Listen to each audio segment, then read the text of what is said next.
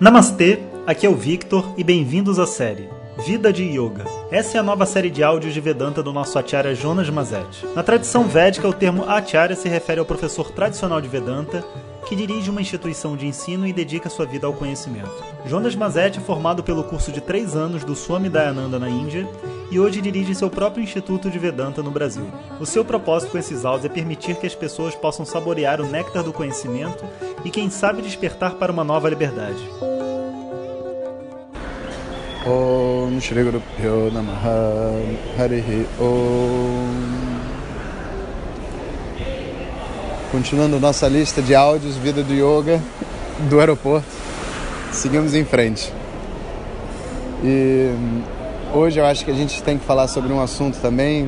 Não sei, eu escolhi uns assuntos difíceis para o aeroporto, não sei porquê, mas um outro assunto complicado também que é hum,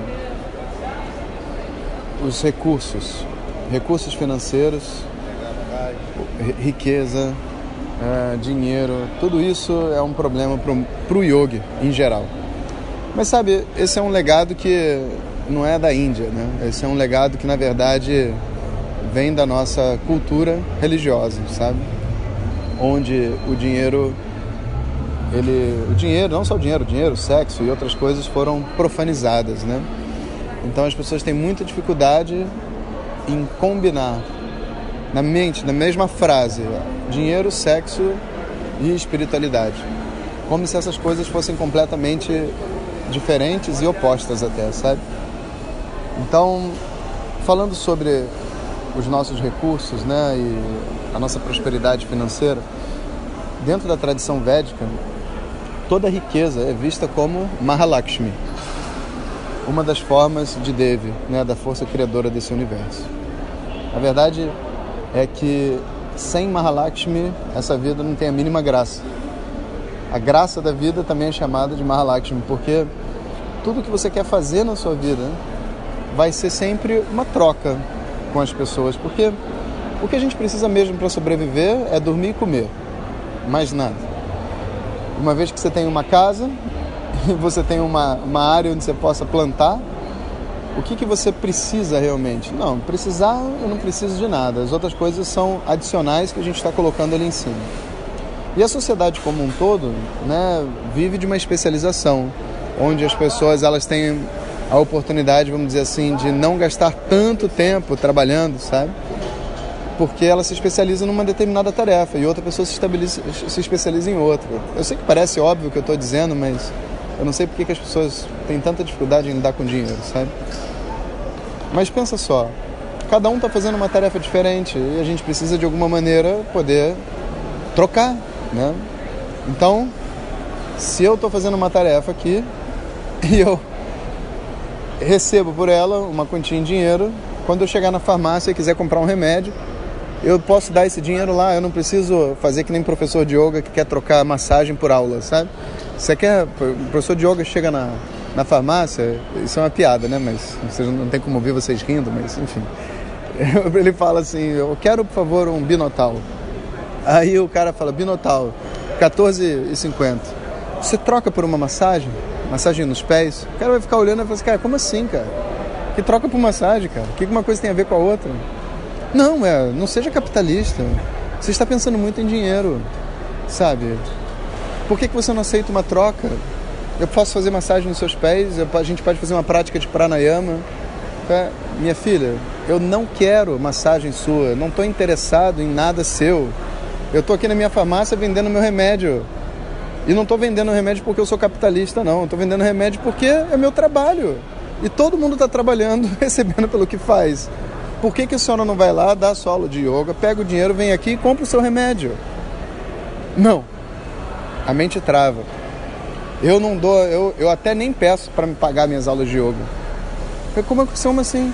Não, nas minhas aulas de yoga, como eu faço de coração, eu não peço que as pessoas paguem, eu falo que elas podem dar quanto elas quiserem. Ah, tá bom. E aí? Então pega o dinheiro que elas te deram e vem. Não, não, mas elas não dão nada. Não dá para viver como professor de yoga por doação. Deixa eu entender. Você está dizendo que não dá para viver como professor de yoga por doação. Aí agora você vem na minha farmácia e quer que eu trabalhe por doação para você. o que está acontecendo dentro da mente? Está confusa. Está muito confuso. O que você está tentando fazer com essa pessoa, que é trocar uma aula de yoga por um remédio, é exatamente o que você faz quando você paga ela o remédio. Você recebe pelo seu trabalho e a pessoa não é obrigada a receber o seu trabalho para vender o produto dela para você. É uma troca de valor de trabalho. E é óbvio né, que a gente tem que ser, vamos dizer assim, é, sensível o suficiente para compreender que as pessoas têm dificuldades financeiras. Eu não quero deixar de dar aula para ninguém, para falar a verdade, eu não conheço nenhum professor que se preze da tradição védica que deixou de ter aluno porque o aluno não tem um dinheiro para pagar. Nunca vi. Existe um lema dentro da tradição que é assim: onde há vontade, há meios. Já tive até aluno que eu não tinha trabalho que eu falei para ele assim: olha, você quer estudar? Não sei o quê? Então você faz o seguinte: ajudei ele. Você pega, perto da sua casa, tem tal coisa assim sensada, você vai lá e começa a trabalhar. Recebe o seu dinheiro, paga a sua aula, trabalha, vive uma vida. Não, mas aí eu não quero. Eu não tenho trabalho, mas eu também não quero trabalhar e quero estudar. Isso não. Isso também não está certo, porque yoga não é para sustentar vagabundo. Pensa nisso. Eu estou falando, estou sendo muito sincero. Não é? Tá todo mundo trabalhando, eu estou trabalhando aqui, vocês estão trabalhando, escutando áudio de WhatsApp aí. Qual o problema que a gente vai ter com, que, com o quê? O problema existe quando se cria dentro da nossa mente uma fantasia em torno do dinheiro. Como se o dinheiro fosse uma coisa diferente do que ele é. Dinheiro nada mais é do que trabalho. E eu posso receber pelo meu trabalho, eu posso receber mal, posso receber muito bem. Tudo depende do mercado, de como as pessoas querem. E essa é a regra do jogo da onde a gente vive. Você acha que a espiritualidade é diferente? Não é. Entra, vai lá numa igreja, você vai ver. A igreja é rica. E ela está preocupada se as pessoas vão fazer a doação ou não. Passa o, o potinho na hora certa para pegar o dinheiro. Ela está errada? Não está errada, meu filho. Ela precisa de recurso. Sem recurso, como é que a igreja vai se estabelecer? Como é que vai pagar a comida dos padres? Como é que vai construir uma paróquia nova? A, a questão não é o recurso. A questão é o que, que se faz com o recurso e como se pede esse recurso. Se a gente chegar para uma pessoa e, e extorquir ela, independente se é através de uma religião, do yoga, seja lá do que for, isso é errado. Porque extorsão é errado, não é porque yoga não tem nada a ver com dinheiro ou religião. Da mesma maneira, se a gente pegar esse dinheiro e usar de uma forma errada, então, tipo assim, um professor de yoga vai ganhar muito dinheiro e viaja para Las Vegas para apostar no cassino. Todo mundo vai falar, poxa, por que, que eu estou dando dinheiro para esse otário, né? Ele vai sair daqui e vai torrar o dinheiro lá para que. Agora imagina um professor de yoga que receba um. tenha muitos alunos. Aí ele pega e, e tipo, pega esse dinheiro, tem a sua vida honesta e resolve ajudar outras pessoas que estão interessadas em aprender yoga, viaja pelo mundo, chega não sei onde, faz um livro, publica. Alguém vai falar que ele está errado? Ninguém vai falar que ele está errado. Porque o problema não é ter o recurso. O problema é como você obtém o recurso e o que, que você faz com o recurso. E dentro dessa perspectiva, a gente compreende então que Mahalakshmi é a prosperidade do universo, porque qualquer professor que exista, de qualquer assunto que exista, se ele for famoso, ele vai ter recurso, ele vai ter poder, ele vai ter um papel para cumprir dentro da sociedade, ele vai ter responsabilidade. Então, eu não preciso fugir desse tema. Eu não preciso dizer que é errado. Inclusive, tinha na Índia tinha um, um, uma vez um americano foi entrevistar um mestre indiano, né? E um mestre indiano desse tinha muitos seguidores. Então, obviamente ele era muito rico, no sentido de que ele tinha muitos recursos disponíveis para ele. E o, o entrevistador falou: que que é, como que você pode compatibilizar uma, a espiritualidade, que é algo livre, com todo o império que você formou, com, com, com os recursos que você tem? Aí ele, ele falou assim: Olha só, deixa eu te explicar uma coisa. Eu ainda não ganhei nem 10% do que ainda vou ganhar. Eu ainda tenho muito mais dinheiro para ganhar. E eu não tenho medo de ganhar dinheiro e nem acho que ganhar dinheiro é errado. Dinheiro, na verdade, é uma benção. Desde que você use da maneira correta, né? Pergunta para todas as famílias que vêm aqui se eles acham que eu sou um, um enganador, que está abusando deles e está roubando. Pergunta. Ó, oh, esse mestre que estava lá, cara, ele tinha não sei quantas escolas construídas não sei quantas pessoas que ele promoveu através de trabalho social para conseguir estudar na Índia, sabe? Era uma coisa incrível. Ele era muito rico e por ele ser muito rico ele podia ajudar muita gente. Então ele disse: quanto mais rico eu for, mais pessoas eu vou poder ajudar. Quem vai me parar? O repórter ficou calado, sabe?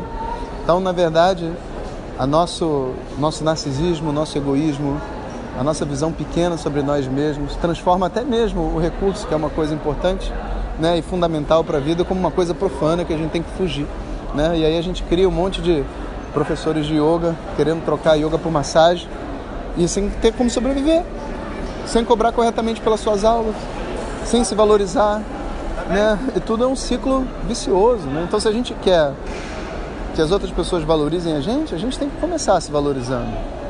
Qual foi o valor que essa aula de yoga não teve para você, professor, né, de yoga, quando você começou a estudar? Qual não foi o valor dela? Por que, que as outras pessoas não podem contribuir para a sua vida enquanto você contribui para a vida delas? Você foi para a Índia estudar, você foi fez, é, fez curso disso, curso daquilo. É um investimento enorme de recurso, de tempo. E tudo isso é desvalorizado por quê? Por causa de um conceito besta de que dinheiro é uma coisa errada? Dinheiro não é nada de errado. Quem botou o dinheiro no mundo foi Deus. E esse dinheiro existe aqui para abençoar as pessoas, para elas conseguirem fazer o que elas precisam fazer na vida delas. Você também, todos nós. Então, vida de yoga, o dinheiro é Mahalakshmi. Om Shanti Shanti Shanti Hare Om Shri Guru Namaha Hare Om compartilhe com seus melhores amigos. E se você quiser receber nossas mensagens diretamente no seu WhatsApp, clique agora no link que vem junto com o título. Para outras informações, www.vedanta.com.br. Om Tat Sat.